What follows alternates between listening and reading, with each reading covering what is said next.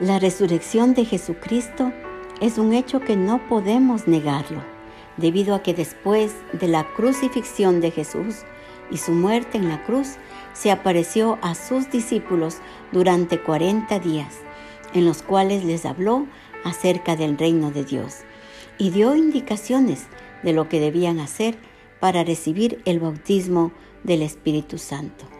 En el libro de los Hechos, capítulo 1, versículos del 1 al 5, la Biblia dice,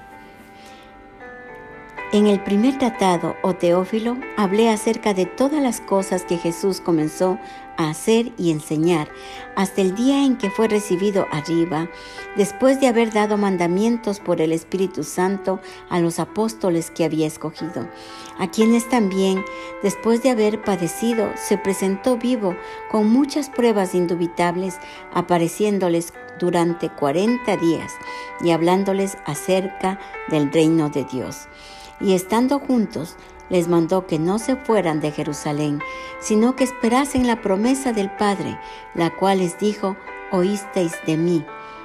Porque Juan ciertamente bautizó con agua, mas vosotros seréis bautizados con el Espíritu Santo dentro de no muchos días.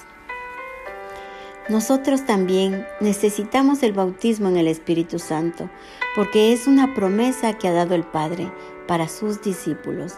Seamos como nuestro Maestro, haciendo y siendo lo que Jesucristo hizo y fue.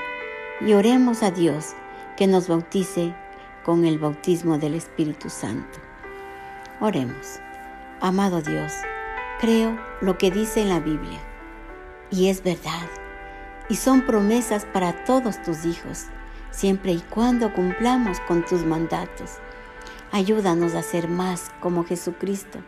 Anhelamos con todo nuestro corazón recibir el bautismo del Espíritu Santo y estar equipados para realizar tu obra y ser eficaces en ello.